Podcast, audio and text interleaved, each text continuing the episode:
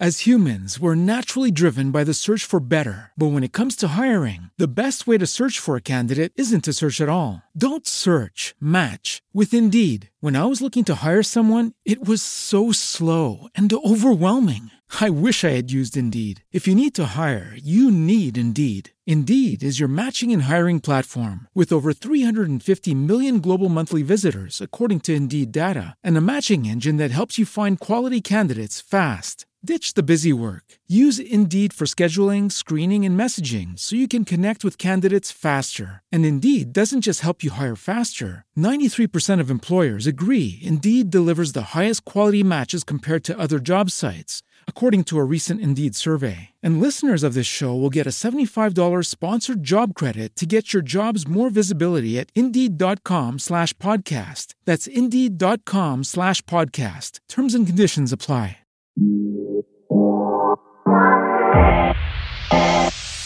Este es el podcast Café con Rosa Liarte. Un podcast donde hablamos de educación.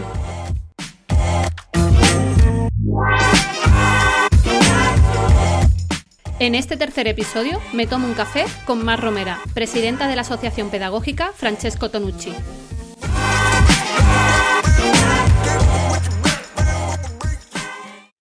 Bueno, comenzamos este episodio de Café con Rosalía Arte con una invitada muy, muy especial. Se trata ni más ni menos que de Mar Romera. Buenas tardes. Hola, buenas tardes, Rosa. ¿Qué tal, Mar? Pues aquí estoy escuchando tu voz, imaginando tu cara y tomándome un café. que bueno, ¿quién es Mar Romera? Que se presente y nos cuente un poquito de ella. Pues Mar es, una mujer, eh, soy madre, soy maestra, soy pedagoga y en definitiva soy superviviente del mundo educativo en el siglo XXI, en el que nos ha tocado vivir concretamente. Soy una apasionada de la educación y una defensora a ultranza de la infancia.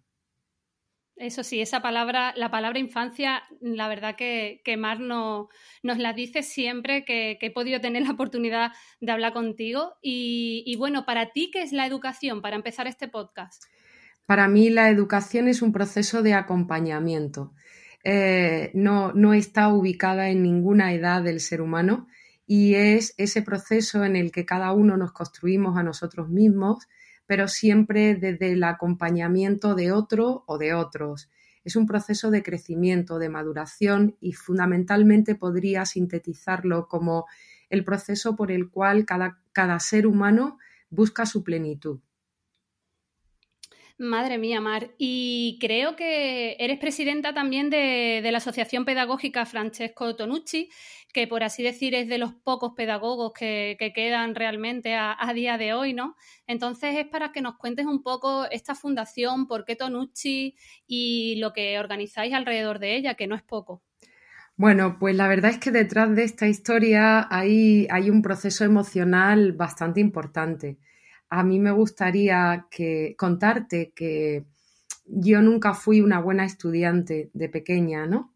Eh, ni en la escuela, ni en el instituto, ni, ni, casi siquiera podría decir que en la universidad. Era diferente, hacía miles de cosas que el resto no hacían, pero no hacía lo que todo el mundo hacía.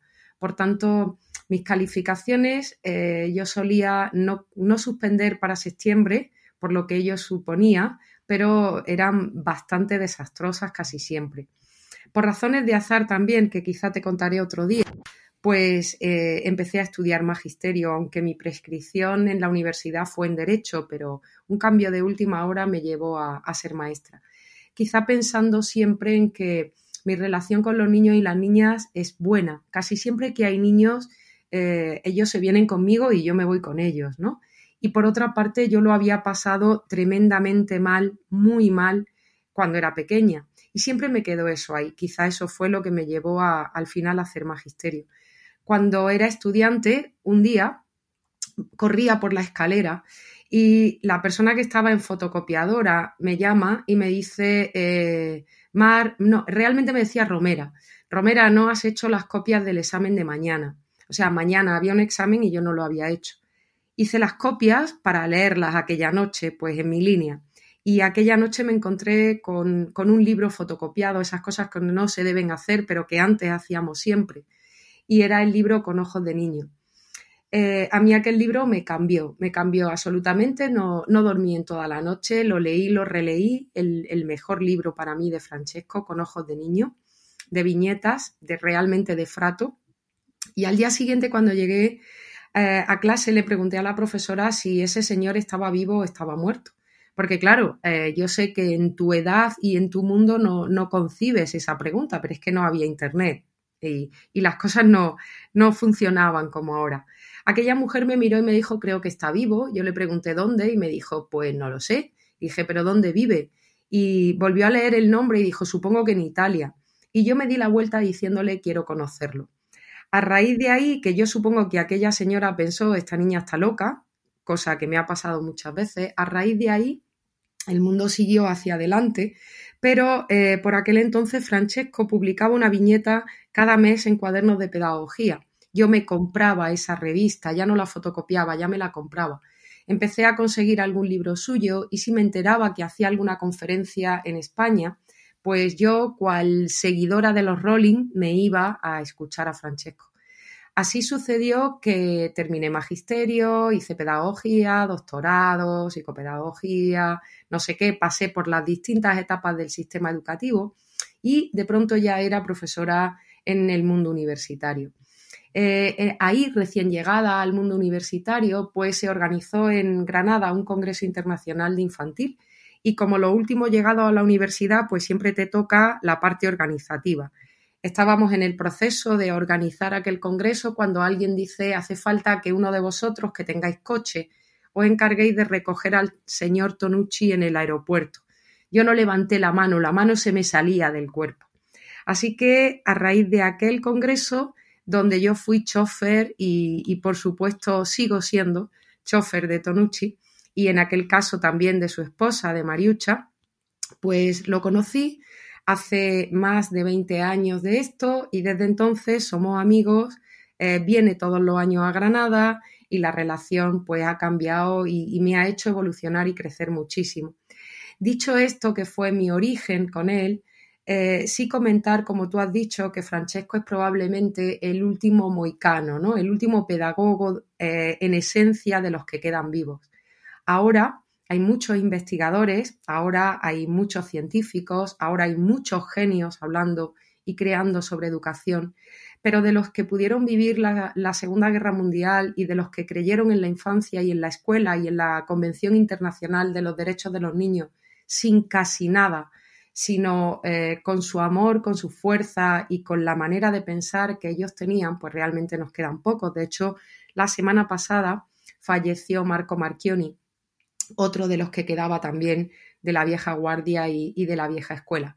Francesco ha conseguido que aprenda del silencio, que aprenda a mirar, que aprenda, no tanto como él, pero lo intento, a escuchar con la oreja verde de su amigo Gianni Rodari, a saber que los espacios son distintos cuando hablamos de escuela, eh, como pensaba su amigo Loris Malaguzzi, y a entender que el mundo puede ser un poquito mejor si le damos la palabra a los niños y a las niñas. La Asociación eh, Pedagógica Francesco Tonucci nace pues hace ya 14 eh, años eh, aproximadamente y nace entre un grupo de colegas, maestros y maestras en un primer momento. Ahora también hay algunas mamás y papás que no se dedican especialmente a la docencia, pero fundamentalmente todos los socios y socias somos del mundo docente y nuestro objetivo fundamental es formarnos, eh, dar a conocer la filosofía, la pedagogía y la manera de ver eh, con ojos de niño de Francesco Tonucci, así como, por supuesto, defender a ultranza la Convención Internacional de los Derechos de los Niños y de las Niñas. Madre mía, Mar, eh, todo lo que hacéis y además vuestro encuentro es súper, súper conocido allí en, en, Granada, ¿no? La verdad que organizáis unos eventos que espero que cuando acabe todo este periodo eh, tengamos la oportunidad de, poder ir al evento anual que realizáis en junio, quiero recordar, ¿no? Sí, mm, desde hace 10 años, este junio habría sido el décimo primero, que como es lógico, ahora mismo está anulado, cancelado. Eh, cada año nos reunimos pues un montón de gente. apasionados por la infancia, concretamente un montón, somos 600, ni uno más ni uno menos, porque son las plazas que hay. Nos reunimos el primer fin de semana de junio en un evento eh, que organizan y dirigen fundamentalmente el Consejo de Infancia, Niños y Niñas, de 4 a 16 años y que preparan con muchísimo cariño y muchísimo amor durante todo el curso, para después contarnos a los adultos y en boca de adultos geniales, contarnos cómo quieren que seamos para que ellos puedan ser, porque en definitiva todo esto se trata de ser. Tengo el honor y la suerte de, llevar ya 10 años organizándolo 10 años contando pues con José Antonio Marina o con José Antonio Fernández Bravo, por supuesto todos los años con Francesco Tonucci y cada año con gente genial o gente increíble, con Francisco Mora o con Amparo Tomé o con tantos y tantas otras y otros que realmente desde la generosidad y desde la compasión y desde una mirada muy comprensiva de la infancia aportan su granito de arena. Puedo contarte que este encuentro es fundamentalmente eso, un encuentro. Nunca hemos querido llamarlo congreso eh, porque realmente es donde un montón de gente cogemos fuerzas para pensar que mañana puede ser un poquito mejor. Una recarga de pilas totalmente, vaya. Sí, sí, sí, absolutamente. Bueno, Mari, la guerra que te traes contra los deberes, que he escuchado ya varias veces. With lucky landslots, you can get lucky just about anywhere. Dearly beloved, we are gathered here today to. Has anyone seen the bride and groom? Sorry, sorry, we're here. We were getting lucky in the limo and we lost track of time. No, Lucky Land Casino, with cash prizes that add up quicker than a guest registry. In that case, I pronounce you lucky. Play for free at LuckyLandSlots.com. Daily bonuses are waiting. No purchase necessary. Void where prohibited by law. 18 plus. Terms and conditions apply. See website for details. En, tu, eh, en titulares, ¿no? Que, que, no se puede hacer trabajar a un niño 12 horas, ¿no? Eh, ¿Qué sucede con los deberes? Y la verdad que también ha salido a relucir el tema ahora, también con el tema de, del confinamiento, ¿no? ¿Por qué tantos deberes? ¿Qué sucede con los deberes? Bueno, eh, en principio establecer eh, axiomas generales y estereotipados no, procede, ¿no? Pero todo parte de, de tres artículos fundamentales de la Convención Internacional de los Derechos de los Niños. El primero es el artículo 3, el artículo 3 dice que prevalece el interés del menor. Cuando los adultos leemos esto, nos pensamos que estamos en el Titanic y que consiste en salvar a los niños primero. Y esto no es. Prevalece en todo, en cualquiera de nuestras actividades, prevalece el interés del menor. El segundo artículo es el 12, que dice que los niños y las niñas tienen derecho a opinar sobre aquellos aspectos que les incumben. Si este artículo lo lleváramos a efecto, pues probablemente habría que cerrar muchos colegios, habría que cerrar muchas instituciones, habría que cerrar hoteles, habría, bueno, pues quizá que cerrar algunos hospitales también. ¿Por qué? Pues porque no tenemos en cuenta la opinión de los niños y la niña. Yo no estoy diciendo el capricho, ¿eh? Nunca hablo de capricho, pero sí hablo de opinión.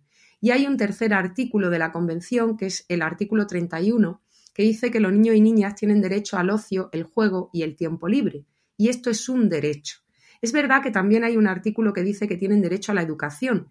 Lo que no dice en ningún momento es que tienen derecho a la escolarización institucionalizada, sino a la educación. Pero a lo largo de toda la historia, todos y todas sabemos, y todos los pedagogos nos lo han dicho, que el juego es imprescindible para el niño.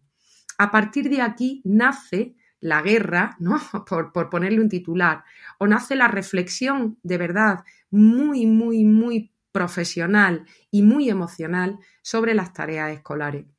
Las tareas escolares no le aportan a los peques prácticamente nada, sobre todo las tareas repetitivas, sobre todo las tareas reproductivas, sobre todo las tareas de aquellos ejercicios o cuestiones que los peques no han podido desarrollar en, en su jornada escolar y que porque no lo han aprendido lo llevan a casa. Esto no tiene ningún sentido si no hemos tenido la oportunidad, la posibilidad desde nuestra profesión de que lo aprendan en el cole, ¿por qué lo mandamos a casa? No tiene sentido. Por otra parte, los niños y niñas tienen derecho al juego y la pregunta es simplemente ¿cuándo? ¿Cuándo puede jugar un niño? ¿Cuándo se puede relacionar con otro niño? Jugar no es cumplir unas normas, jugar no es estar en un parque de bolas, jugar no es estar en un parque cerrado con toboganes por los que se sube o se baja.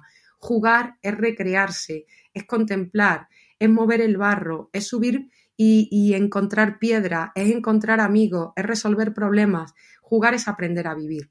Y el tema es que si hacemos tareas reproductivas de la misma manera que los apuntamos a clases complementarias, extraescolares, escuelas de deporte, escuelas de fútbol, los peques no tienen la opción, no tienen la posibilidad de jugar.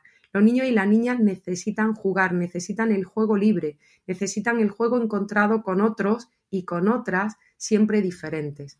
Por tanto, si pensamos en los deberes como una manera de compensar lo que no se ha podido hacer en la escuela yo simplemente digo que por qué no revisamos muy bien qué estamos haciendo en la escuela, porque quizá no estamos haciendo lo correcto.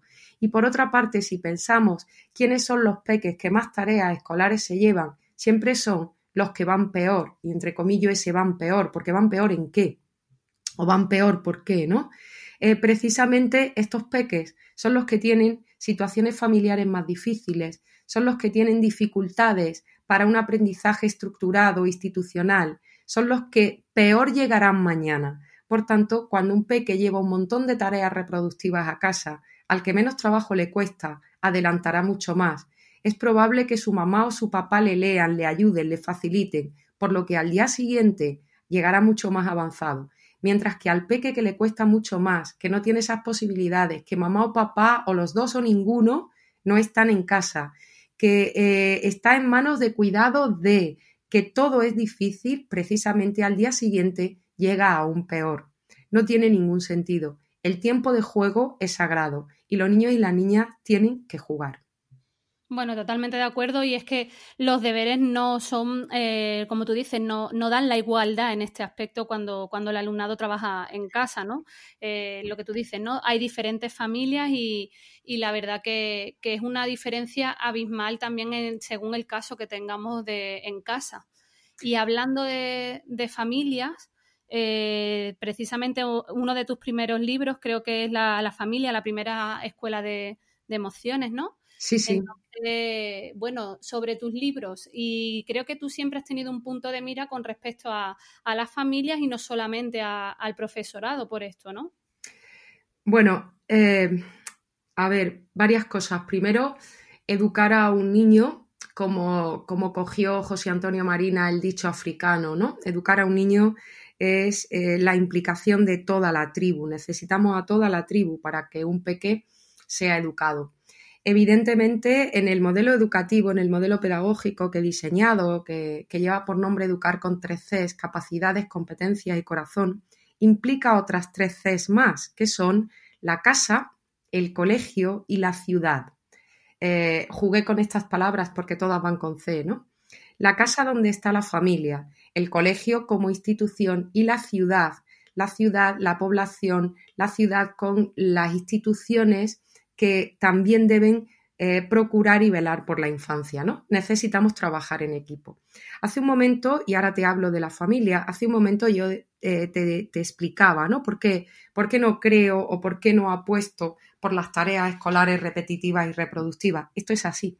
Sin embargo, yo entiendo que el cole tiene que proponer un aprendizaje tan tremendamente interesante que cuando los peques lleguen a casa y, quien haya en casa les pregunte qué habéis hecho hoy, los niños y niñas tengan algo que contar, tengan experiencias que contar, tengan preguntas que hacer, tengan interés por seguir buscando, tengan ilusión por encontrar cosas en casa que llevar mañana al cole. Esto no son tareas, esto es una vinculación emocional entre el colegio y la casa. Y cuando los peques lleguen al día siguiente de la casa al cole puedan explicar qué han hecho en casa, a qué han jugado, de qué llevan llenos sus bolsillos para poder contar, de la misma manera que esto debe ser tenido en cuenta desde casa al cole y desde el cole a la casa. Por tanto, tareas repetitivas y reproductivas jamás, vínculo sí. Vínculo emocional, vínculo afectivo, vínculo respetuoso por los referentes, tanto en la familia como en el cole, por supuesto que sí.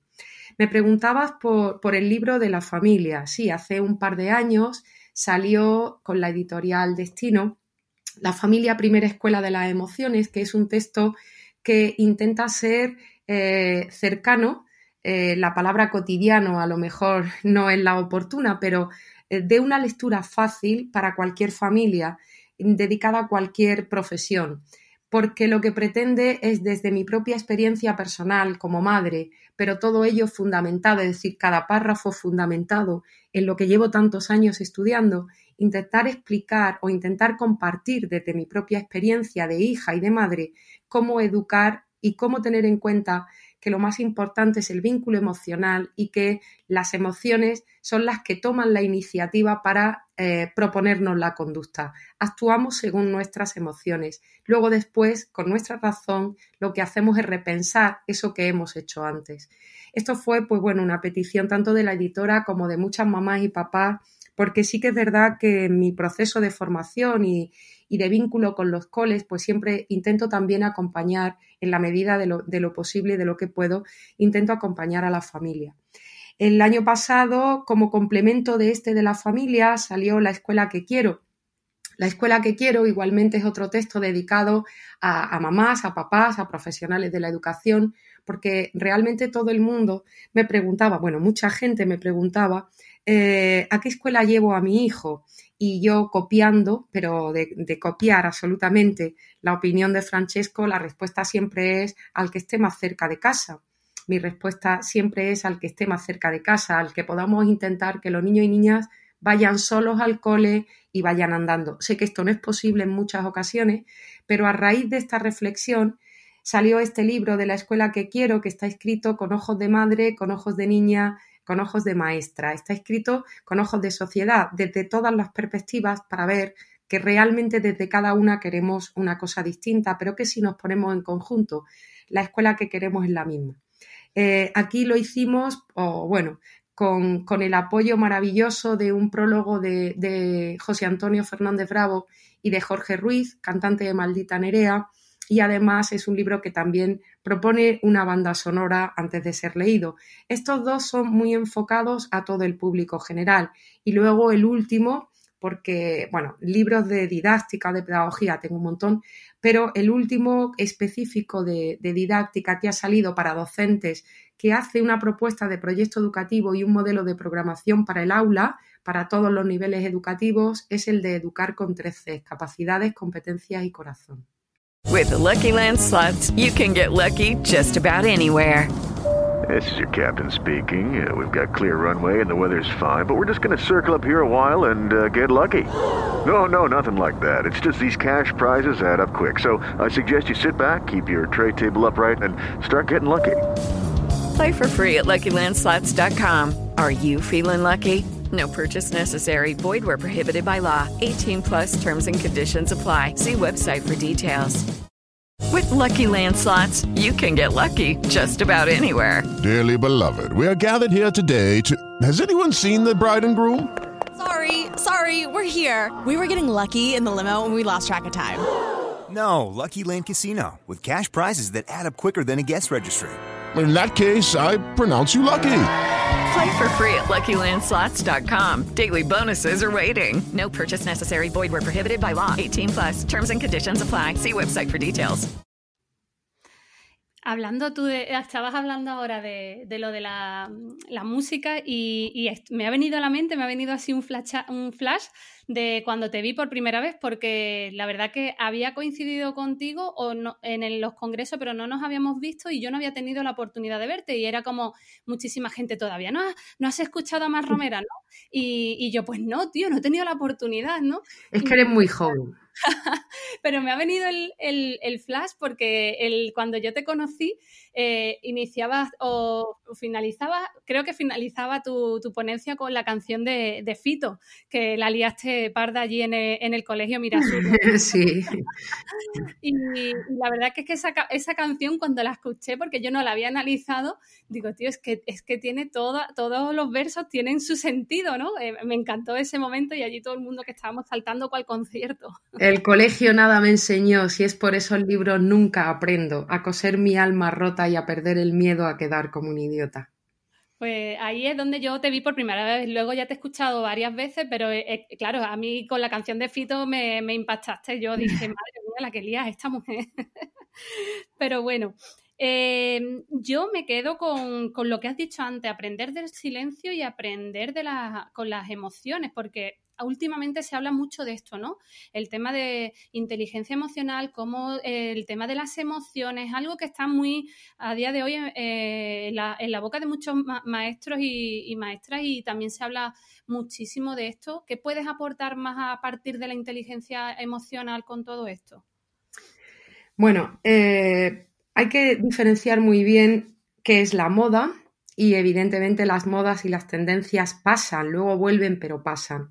Lo que pasa es que el mundo de, la inteligencia emocional, por ponerle un nombre, mm, ahora mismo tiene mm, mucha repercusión dada la cantidad de investigaciones que desde la neurociencia nos están llegando. Y evidentemente es que cada día, gracias a la tecnología, podemos conocer un poquito cómo funciona eh, el trozo de materia más complejo y más valioso de todo el universo que cuando yo lo pensé así dije, no me lo puedo creer. Es decir, el trocito de materia más valioso y más complejo de todo el universo no son los diamantes, no está en un sitio recóndito, sino que lo tenemos cada uno y cada una de nosotras entre nuestras dos orejas, en nuestro cerebro.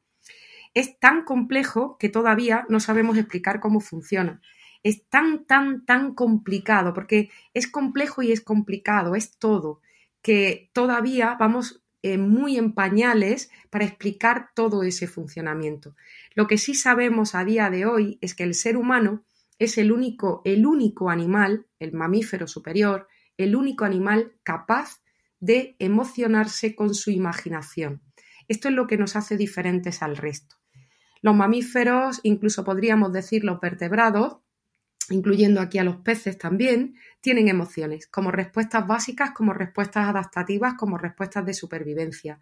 Eso está en nuestra base más primaria del cerebro. Yo no me voy a meter aquí, pero nuestro cerebro se va eh, convirtiendo más complejo, más grande, más denso, eh, no grande de tamaño solo, sino más denso según vamos evolucionando. El ser humano se supone el, animal más evolucionado de todos, es el único capaz de emocionarse con su imaginación y por tanto también con el recuerdo.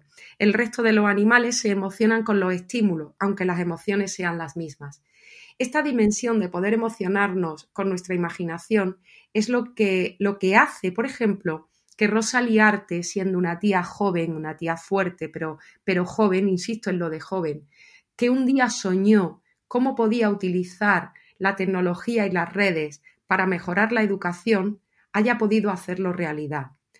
todo el trabajo que tú haces hoy, Rosa, lo haces porque un día lo has imaginado y porque cuando lo estabas imaginando, sola, con tus amigos, con tu pareja, podías sonreír.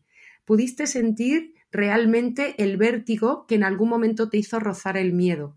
Pudiste sentir realmente la admiración por un mundo de la infancia para poder hacer que todos los niños y niñas llegaran a lo que tú podías ver o a lo que tú podías sentir. Porque realmente un día te enfadaste con el sistema, porque te enfadaste con el sistema, quisiste imaginando diseñar un, un sistema diferente. Así podríamos pasearnos por todas las emociones y gracias a que las has sentido, has podido construir y sigues construyendo y por eso lo cambias cada día a mejor. Has podido construir el mundo, en tu caso tecnológico, entre comillas la palabra, porque es mucho más que tecnológico, que tienes a tu alrededor. Por eso, hoy sabemos que nuestras emociones son las que determinan cómo actuamos. Por eso, hoy sabemos que si nos conocemos un poquito más, que si educamos un poquito más, que si podemos alfabetizar, que si tomamos conciencia de esas emociones, podremos regularlas y podremos elegirlas, porque la excelencia emocional no es ni más ni menos que poder elegir una emoción cuando toca. Decía Aristóteles que es muy fácil enfadarse, pero que lo difícil es enfadarse en el momento oportuno, con la intensidad oportuna, con la persona oportuna y eh, en el momento concreto. Eso es en definitiva, aunque lo dijo Aristóteles, la mejor definición de excelencia emocional que podemos dar hoy, no solo en relación al enfado, sino a la totalidad de las emociones. Elegir la emoción que quiero y elegirla cuando quiero. Esto es lo que nos hace grandes. Y para esto, en un mundo cambiante como en el que vivimos, es para lo que se nos debería educar. Educar para ser, ser, para buscar la plenitud del, ser humano. No educar para tener información ni para tener nada, sino educar para ser.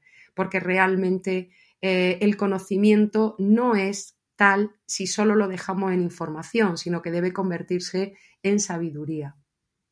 Madre mía, Mar, me has dejado, me has emocionado en estas palabras, ¿eh? Madre mía, aquí sí que te vivió también yo emoción ahora escuchándote, porque, hombre, mm, has dado en el clavo, la verdad que sí, que, que, decide una también tomar el rumbo por lo que, lo que uno visiona, ¿no? Lo que, lo que uno cree, ¿no? Y es verdad, me enfadé con el sistema y, has dado en el clavo, al igual que cada uno aportamos nuestro granito de arena con, nuestra, con nuestras aportaciones, en mi caso con el uso de la tecnología y, como muchísima gente en otros campos, ¿no? Creo que en lo que somos todos nos enriquecemos y trabajando en equipo y en conjunto somos muchísimo mejores personas, vaya. Sobre todo porque voy a hacer una reflexión muy dura ahora mismo, Rosa, en, los días que vivimos, pero eh, hay una cosa muy segura y es que el final de la película nos lo sabemos todos. Eh, la película de nuestra vida empieza por el final y es que todas y todos sabemos que nos vamos a morir. Mm, que nadie es imprescindible y que el tiempo es tremendamente relativo. Si esto lo sabemos, ¿por qué no permitimos que las personas, que los seres humanos, encuentren, como dice Ken Robinson, su elemento para poder desarrollar y para poder pelear su propia plenitud? Yo no hablo de felicidad, hablo de plenitud y no hablo de felicidad porque la felicidad en el siglo XXI está pues también confundido el término, ¿no? Pero que evidentemente hay muchos autores y autoras que eh, hablan de felicidad como yo hablo de plenitud, ¿no? Felicidad no es estar en el mundo happy ni en el mundo Disney, sino es sentirme bien con aquello que hago y entender que mañana lo voy a hacer todavía un poquito mejor. Y por eso las horas de, de trabajo no me pesan, me pesan porque tengo que hacer otras cosas, porque también quiero estar con mi familia, porque, pero realmente las disfruto. Esta es la única quizá condición que yo le pondría a aquellas personas que elijan la docencia, el trabajo con la infancia, como el objetivo de su vida o como la profesión de su vida, ¿no? Eh, si no te sientes bien, si no encuentras tu plenitud en este trabajo, por favor déjalo. Los niños y las niñas no aprenden nada de lo que les enseñamos, no aprenden a nosotros. Y en estos días que estamos viviendo, donde los echamos de menos porque no los tocamos, donde con suerte a los más privilegiados, solo a los más privilegiados, los podemos ver a través de una pantalla. Hay muchos niños y niñas que no están localizados a través de ninguna pantalla. Pero aquellos que sí, estamos echando de menos eh, la mirada, estamos echando de menos el tacto, estamos echando de menos la presencia. Por eso, lo que la educación tiene que ofrecer hoy y la institución educativa tiene que ofrecer en este siglo XXI es el acompañamiento en la presencia, en la mirada y en el afecto, todo lo demás se puede encontrar de otra manera. Y aunque estamos viviendo un momento muy, muy, muy complejo, a mí sí me gustaría, eh, parafraseando a Charles Chaplin, cuando dice que hasta los planetas chocan y del caos nacen las estrellas, pensar que esto va a ser un antes y un después para dignificar de verdad lo que debe ser la educación hoy y lo que debe ser el acompañamiento a la infancia y lo que son las tecnologías, que de una vez por todas deben ponerse en su sitio, porque tienen muchísimo, muchísimo que aportar, pero en ningún caso, y tú lo has dicho muchísimas veces, Rosa, sustituyen a nadie. Hmm. Eso lo, he dicho, vamos, la tecnología no, sustituye al profesor, tiene que ser nuestro gran aliado, pero para nada pienso que, nos debe de, sustituir. De hecho, en estos días tan duros, lo primero cuando hablo con mi alumnado es cómo estáis y, el trato humano. Eso no se puede olvidar que, tenemos que tener un trato humano con, nuestro alumnado a pesar de la distancia y de la situación ahora mismo y de que tenga que verme obligada a dar unas clases online porque me lo dice la normativa, ¿no? Pero creo que no debemos de quitar nunca eso, que la tecnología está como aliada del profesorado, eso lo, lo tengo muy claro, vaya. Bueno, a mí me gustaría también, Rosa, eh, aprovechar tu, espacio para que aquellas personas que nos escuchen, habitualmente este tipo de podcast eh, se escuchan en el coche o cuando vamos al trabajo. Ahora, pues no sé, ahora lo mismo es pasando la fregona, pero da igual. eh, me gustaría recordar los datos que no hace demasiado tiempo publicó Save the Children, diciéndonos que uno de cada cuatro niños, niñas en nuestro país sufren malos tratos. Estos niños, estas niñas maltratados, ahora mismo están encerrados con sus maltratadores. Yo pues simplemente lo quiero dejar aquí, porque las mujeres somos maltratadas, hemos sido maltratadas y lo seguiremos siendo. Y aunque nos queda mucho camino por recorrer, tenemos un poco de voz. Ahí eh, todos los días en televisión vuelven a decir el número, vuelven todo, todo. Y las mujeres, bueno, pues insisto, queda muchísimo camino por recorrer, pero algo se ha empezado a hacer pero nadie, absolutamente nadie, dice nada de los niños y de las niñas. Por eso, si estamos en un edificio, si escuchamos, si sabemos, si sospechamos, por favor hagamos algo. Los niños y niñas están sufriendo mucho y no solo están sufriendo mucho, sino que ellos, porque el ser humano es así, y aprendemos las conductas emocionales recurrentes de la primera infancia para el resto de nuestra vida, luego se convertirán probablemente en lo mismo. Tengamos cuidado, busquemos, abracemos, escuchemos, aunque sea por detrás de la puerta, porque de verdad que somos corresponsables de lo que estamos haciendo y tengámoslo en cuenta. He escuchado mucho más eh, la palabra perro en televisión que la palabra niño y esto me duele. Hombre, la verdad que, que sí, el otro día también salía salían hablando de, eso, ¿no? Aunque tengo también que decir que tengo perro y la verdad que bajamos al, perro un minuto a hacer sus cosas el pobre tico y para arriba, pero sí es cierto que se lleva escuchando muchos días eso y, lo que has comentado con el maltrato, cierto que se había escuchado de las mujeres y yo no, no había escuchado nada de niños y, me has hecho recordar que hace poco me estuve viendo una serie en, en, Netflix que es Los juicios de Gabriel Hernández, que es una serie de documental de, hechos reales y trata sobre esto, sobre el maltrato infantil y es la verdad que, bastante dura. No sé si, si la has podido ver. No, no la he podido ver, me lo han comentado y es una de las tareas por hacer que no me da la vida. Pero la verdad que te cambia un poco el antes y el después y, lo que puede llegar a, sufrir un niño en, casa y la, verdad que sí, que, que, la serie ha sido, ha sido bastante dura, pero eh, necesaria de ver de lo que tú has estado comentando ahora mismo, Mar. La verdad que, sí. Y sobre todo porque en casi todos los hogares que hay una mujer maltratada y que hay niños, ellos también lo están. Sí, sí, totalmente de acuerdo, vaya. En fin, eh, hemos pasado ya más de media hora y, y, creo que no se nos queda ningún tema por tocar. No sé si quieres añadir algo más, Mar. Yo quiero simplemente darte las gracias, de verdad, por la generosidad, porque a pesar de que tú sabes que yo soy muy poco eh, usuaria de la tecnología, eh, simplemente, simplemente decirte que no soy usuaria porque ya confío en los que lo hacéis muy bien y porque creo que yo tengo que dedicarme a lo que puedo ser buena y contar con los que sois buenos en otras cosas, porque cada uno aportamos un, un pizquito y juntos somos muy grandes. Entonces, aquí sí que públicamente quiero darte las gracias porque todos los referentes que tengo sobre ti son de generosidad infinita.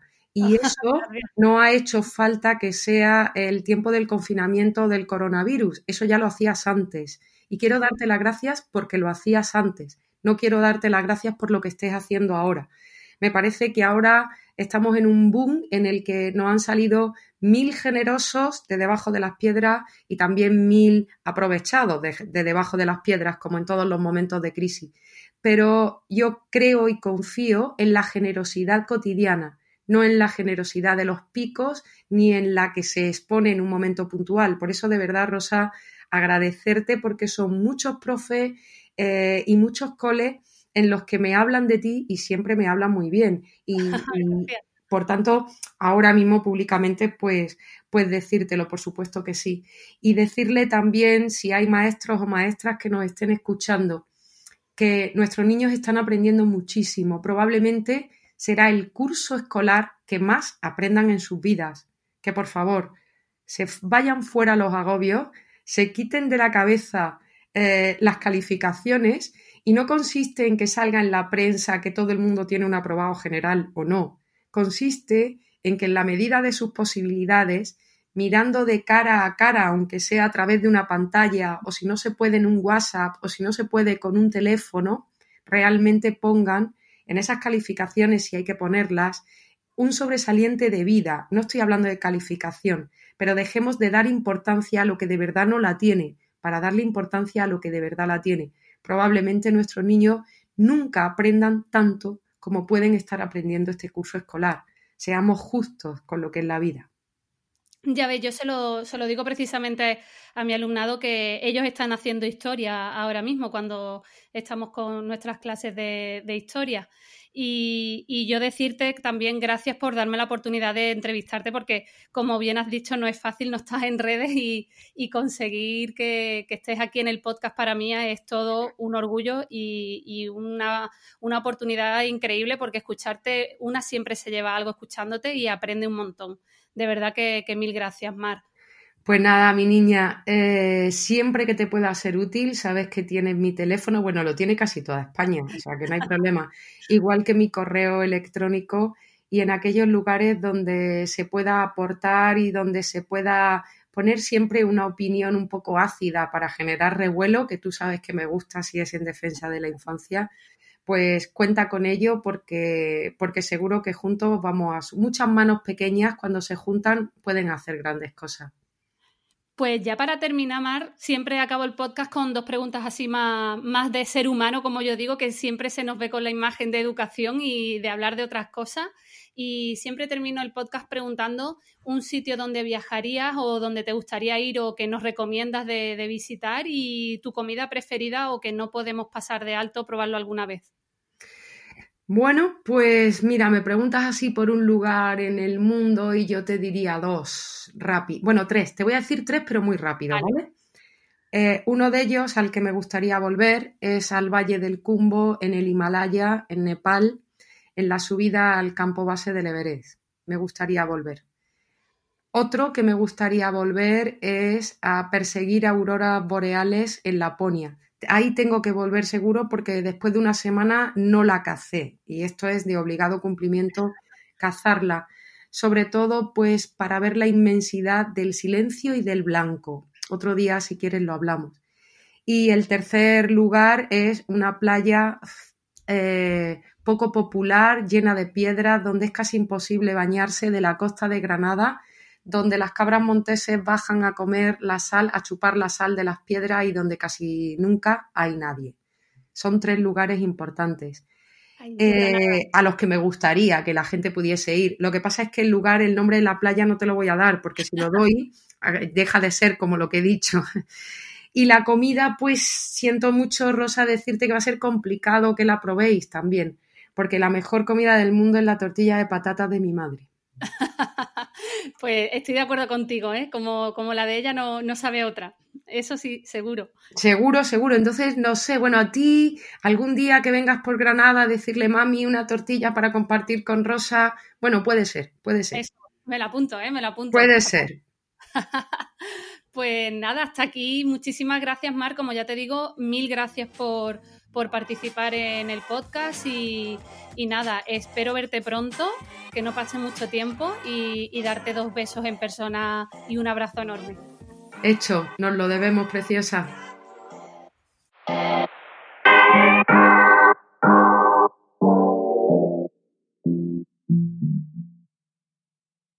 With Lucky Land slots, you can get lucky just about anywhere. This is your captain speaking. Uh, we've got clear runway and the weather's fine, but we're just going to circle up here a while and uh, get lucky. No, no, nothing like that. It's just these cash prizes add up quick. So I suggest you sit back, keep your tray table upright, and start getting lucky. Play for free at LuckyLandSlots.com. Are you feeling lucky? No purchase necessary. Void where prohibited by law. 18 plus terms and conditions apply. See website for details.